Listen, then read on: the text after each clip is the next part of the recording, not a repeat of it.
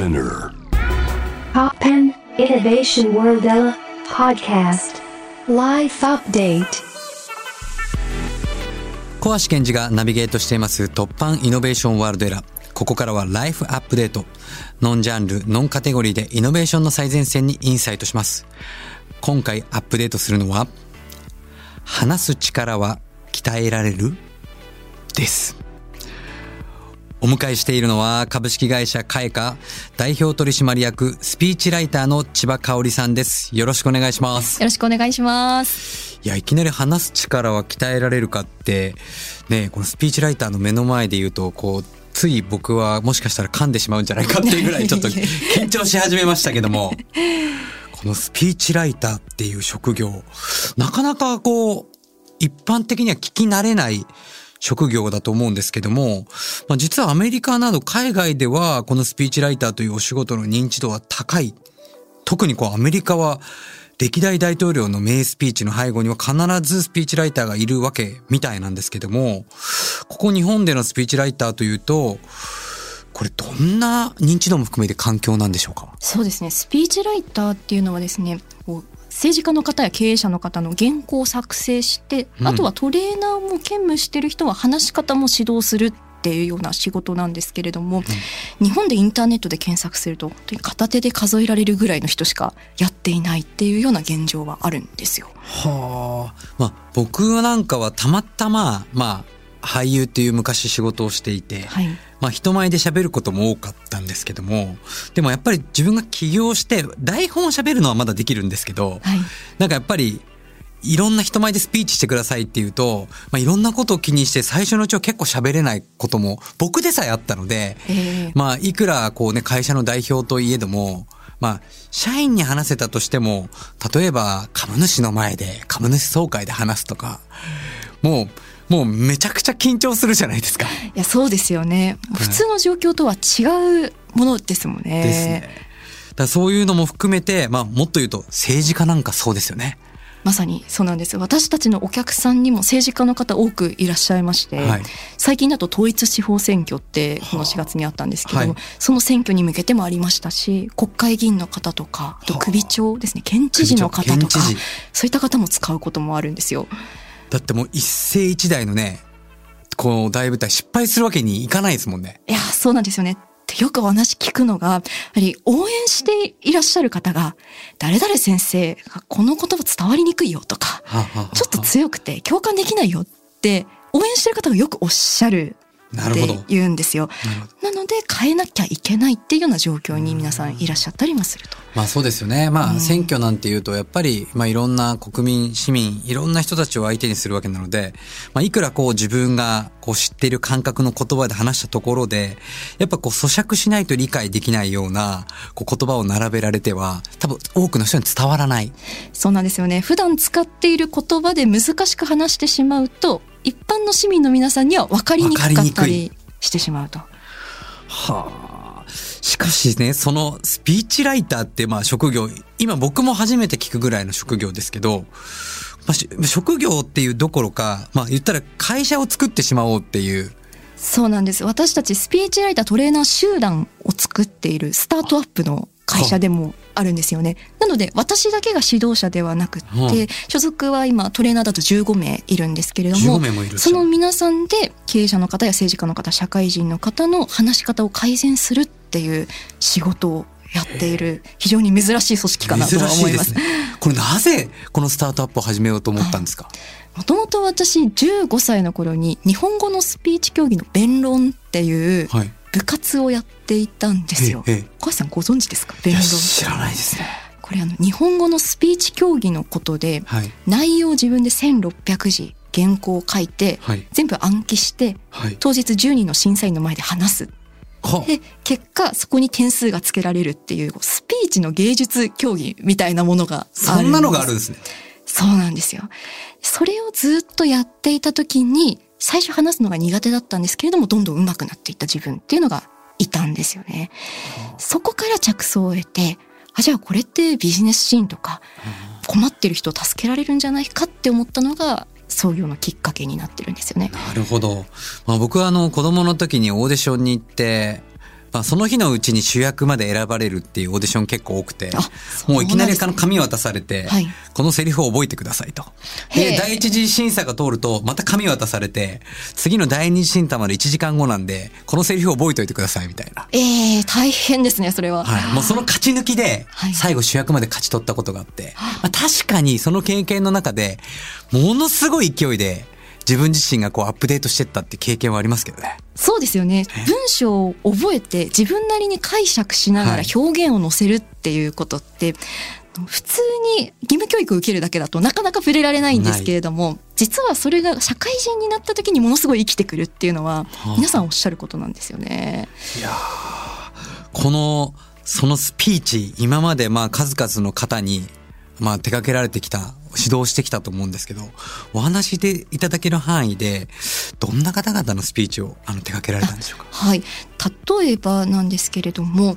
と政治家の方だと富山県知事をお務めの新田さんですとか、あとは品川区長の森沢さん。はい。などは私たちのトレーニングを使っていただいたり、最近だとあの芦屋市長にご就任された高島亮介さん、史上最年少市長でいらっしゃいますね。はいはい。も私たちのトレーニングを使っていただいたりなどしておりました。やっぱりあれですかもう成果はみるみる変わってきますか？高島さんはもともとお話をするのがものすごくお上手な方だまあったんですよ。基本ね政治家になられる方って上手じゃないですかそうなんです。上手という上で、私たち伝え方の学習というのは体系化してるので、それをもう一回自分の中でさらうことで、自分でこれまでやってたことってこうやって分解できるんだって理解していって、どんどんどんどん上手になっていくっていうプロセスを体験できたっていうふうにおっしゃっていただけましたね。これはもう僕もやった方がいいかもしれないですね。僕はですね。それは嬉しいですねいや僕ね、あのね、か感情面だけで、まあどっちかっていうと感覚で僕は喋っていて、やっぱ昔あの、俳優やってた頃に喋るっていうのはやっぱいろんなことを意識しすぎて、頭で考えちゃってたんですよね。はい。で頭で考えてるとやっぱ結構つっかえるんですけどそこに気持ちを乗っけると意外とブワーッと話せるようになったっていうのがまあ起業後の経験ではい。でもとはいえ自分自身をこうやのなんだろうこうスピーチを分解できてないしあとやっぱりもしかしたらまだまだ伝わってない自分では伝えられてるつもりだけど伝わってないことがあるかもしれないなと今お話聞いて感じましたね。そうなんですよね。結構自分の中でどういう感覚を持つと人に伝わるのかって認識することってすごく重要なんですよね。私たちのトレーニングでも学習はもちろんなんですけれども動画や録音を振り返るっていうのを徹底的にやるんですよ。はいその時に初めて自分にあこんなことできてなかったんだって理解してまた反復できるっていうのがあるのでその認識から作っているサービスでもございます。大体この、まあ、最初のスピーチっていうのをこう、あの、まあ、練習する期間というか、まあ、本番にまでに向けて、どのぐらい選ぶんですか？そうですね。明確にこの場面に向けてのスピーチっていうふうにお決めになっていると1ヶ月から2ヶ月ぐらいが多いです。なるほもしくは話し方自体をより良くしたい。どこでも汎用的に使いたいという場合は、だいたい半年ぐらいかけてトレーニングする方が多いですね。ど。すごいな。結構でも、それによって、いろんなことが変わりそうですね。スピーチだけじゃなくて。そうなんですよ。私たち、その話す力っていうのを内容と話し方っていう二つに分けて展開してるんですよ。うん。なので内容だとそもそもどんな言葉を普段自分が話しがちなのかっていうところも見つめ直せますし、話し方だと声の高さや抑揚を含めたものですとか動作ですねジェスチャーなども含めて鍛えられるので本当に自分自身の身一つ全て振り返ることができると思いますなる。ほど。興味深い。まあ、この、かえかさん、実はこれまで4000人以上にスピーチのトレーニングを行ってきたっていうことなんですけども、これ実際、この話す力、まあ今もう聞いてると確実に鍛えられると思うんですけど、どうですか？もういろんな方々見てて。明確にもう鍛えられますね。要は運動って、まあ、鍛えられますけど、まあ苦手な人とか、こう、まあなかなかこう、ちょっとトレーニング続けられない人とかいると思うんですけど、どうですか？私たちのサービスだともう鍛えるって決めたらある意味諦められないような仕組みを作って諦められないよ。続けてもらいます。これはすごいですね。もう、ライザップよりすごいですね。本当にまさにライザップさんのような形に近しいかもしれなくてですね、うんそれぞれに専属のスピーチトレーナーっていうのがお一人お一人必ずつくんですよ。うんうん。なので集団でトレーニングしながらも1対1でひたすら話し続けて振り返り続けてっていうのをやる。そうするとやっぱり話し方ってずっと客観的に見れて変わってくるものなんですよね。今あの、まあ、リアルよりも結構やっぱオンラインっていうのが、まあ当たり前になってきたこの日常の中で、やっぱこう、顔が見えないとか、まあ見えたとしてもオンライン、空気がこう見え、読めない中で、やっぱ話す力って結構必要ですよね。いや、本当にそう思いますね。実際私、書籍の編集者さんからお話伺ったことあるんですけど、コロナ禍になってから、話し方の書籍っていうのが売れるようになったんですって。っていうのも、やっぱり、これまでは対面で会ってる時ってなんとなく感覚でわかるものってあったじゃないですか。でもオンラインになると、そもそも音声情報で気持ちも伝わりにくいし、うん。言葉もダイレクトに伝わってしまうので、場合によっては強くはい話が感じられてしまうっていうような課題感を皆さんお持ちになったんだと思いますね。ちょっと話それるんですけど、これ夫婦間での話、の話す力とか話し方ってどう変わるんですかね？変わりますよ。っていうのも、例えば私たちの学習だと内容を構築するときにうん事実を元にしてる話をしてるのか、自分の経験則で話をしてるのか、はいこの二つに分けてはい。自分の話を構築してくださいっていうこととかを言うんですよ。なるほど。なので、例えば論理的な、こううん客観的なことばっかり言って意見を言ってなかったっていうことに気づく方もいらっしゃまあ。大体男性はね、そっちタイプですからね。そうです。そういう方は多いかもしれないですね。女性からしてみるとくどいと。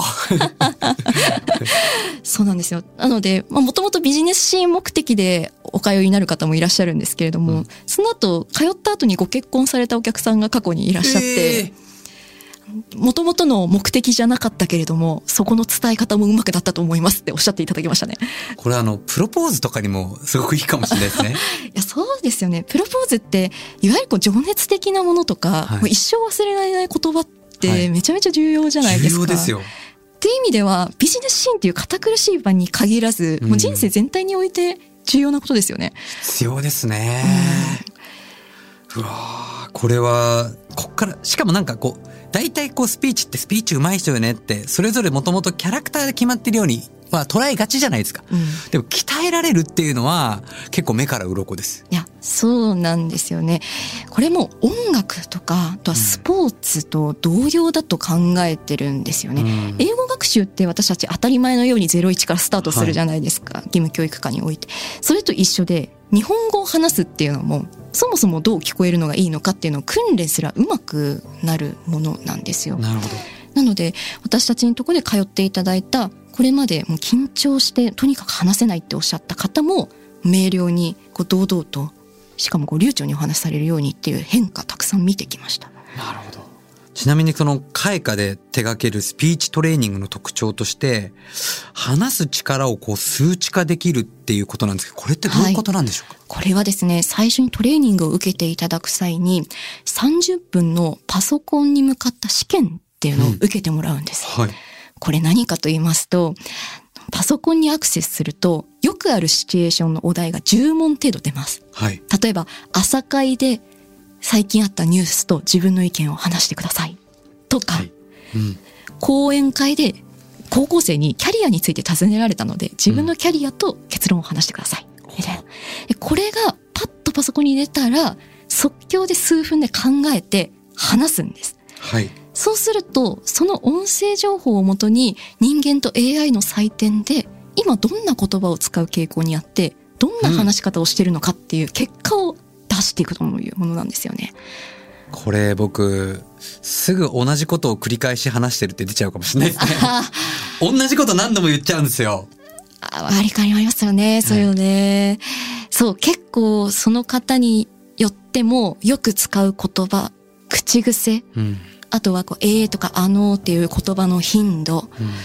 とは構成が分かりやすいかどうかっていうのも、音声入れて聞き直したり文字起こしされると、より分かってきたりするんですよね。このデータを使って具体的にそのどういうトレーニングしていくんですか？はい。とその結果で内容と話し方に分けた点数っていうのが出てくるので、はい内容の中で例えば自分のストーリーを話すのが少し苦手はい硬い話をしちゃう場合はじゃあもっと自分のことを話せるように一からエピソードの棚卸しとか感情表現っていうのを付け加えてみましょう。ってやったりですとか、はい。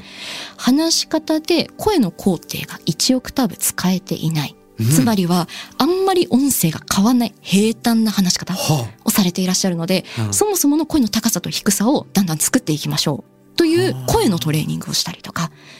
その人によって着眼点を若干変えながら復習をしていくっていうのをやってます。この間ね、あの、はある YouTube を見て、まあなんかこうゲストで討論会してたんですけど、はい YouTube で再生回数がすごく伸びてくものって実は中身よりも声のトーンらしいんですよ。はあ、そうなんですか。8割がだいたい声のトーンで人は心地よいから聞いてるらしいんですよ。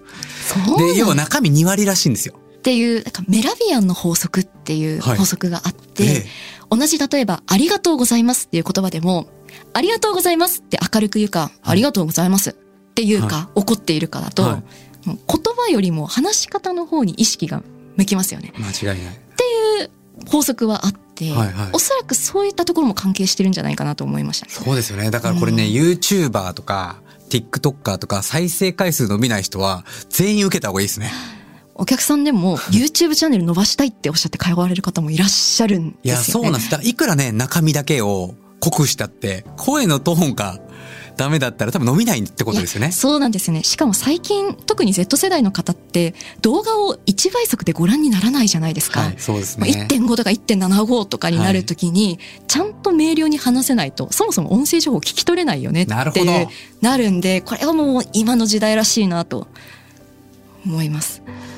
ちなみにそういうどんな方が結構受講する方が多いんですか？今。実は社会人の方も非常に多いんですよ。管理職の方ですとか、人事をお勤めの方、営業職の方という方もいらっしゃいますし、はい。学校の先生、先生、あはい。確かに先生必要副ですね。校長先生とか大学の教授の方、あとは最近だと栄養入試って昔言われていた総合選抜型。いわゆる面接や小論文で大学受験をするといった方高校生の方が通われたりすることもあります。俳優とかはいないですか？俳優さんはまだいらっしゃらないですね。これはね、あの、日本全国の芸能事務所に乗り込んでいった方がいいと思います。本当ですか？俳優やった方がいいと思いますね。あ本当ですか？どういった理由からそう思われますか、いややっぱり、今、まあ僕自身もそうですけど、俳優まだ感覚でやりすぎてるんですよね。まあもちろん舞台俳優の方たちはそれなりにやってきてると思いますけど、まあなんとなくこうテレビに出て人気が出て、なんとなくこう台本を自分の感情だけでやってる。それだけでも素晴らしい才能なんですけど、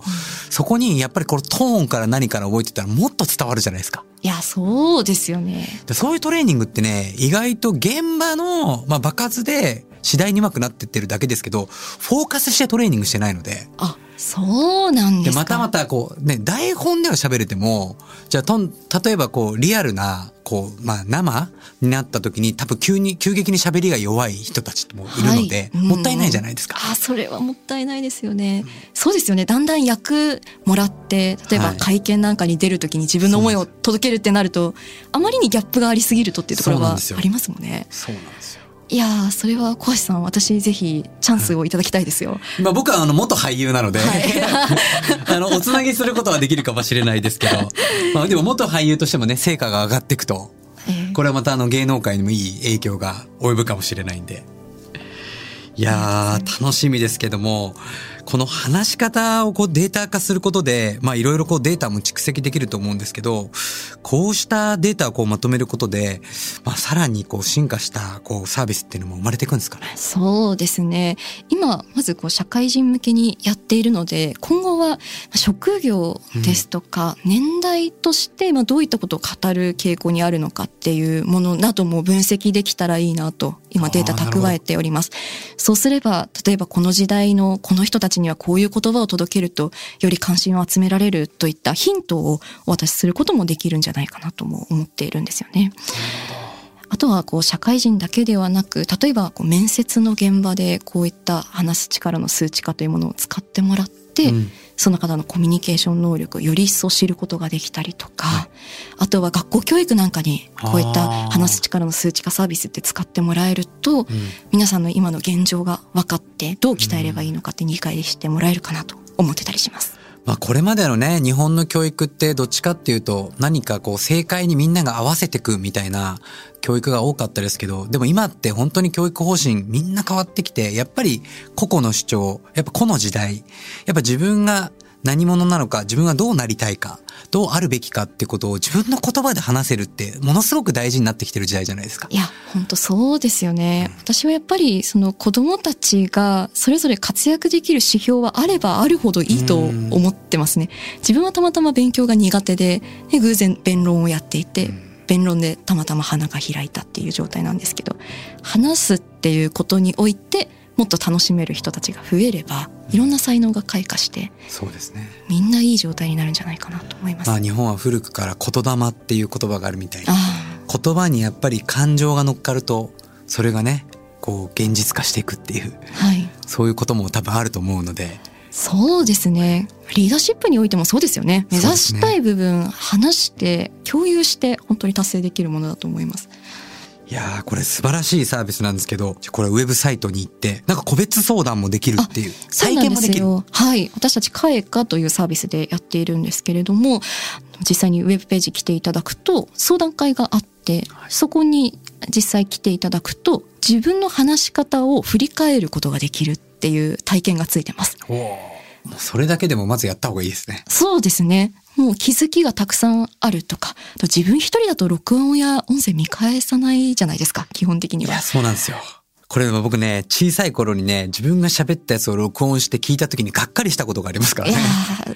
これあの、皆さん聞きたいっておっしゃる方お一人もいらっしゃらないので、うん、むしろいい意味で強制力として私たちをお使いいただけるかと思います。はいいや本当に自分自身も改めて、えー、もう一回スピーチ、えー、学んでみたいなと思いました。最後にあの千葉さんが描くこれからのビジョン、目標、夢などありましたら教えてください。はい。私は伝え方教育というものは、その方の人生にスポットライトを与えるきっかけになると思っています。伝え方教育を日本全体に広げて誰もが言葉を磨く社会が作れたらと思っておりますので、これからもスピーチライタートレーナー集団開花として頑張っていきたいと思います。いやこれからも楽しみですね。本当に日本人がさらにこうスピーチが上手くなって、これね、日本語だけじゃなくて、英語も含めて世界にスピーチできる日本人がどんどん生まれてくるといいですね。そうですね。言葉を紡ぐっていうのはグローバルに活躍するということにもつながっていくので、私たちも頑張っていきます。楽しみにしております。はい。ライフアップデート今回は株式会社カエカ代表取締役、スピーチライターの千葉香織さんをお迎えしました。ありがとうございました。ありがとうございました。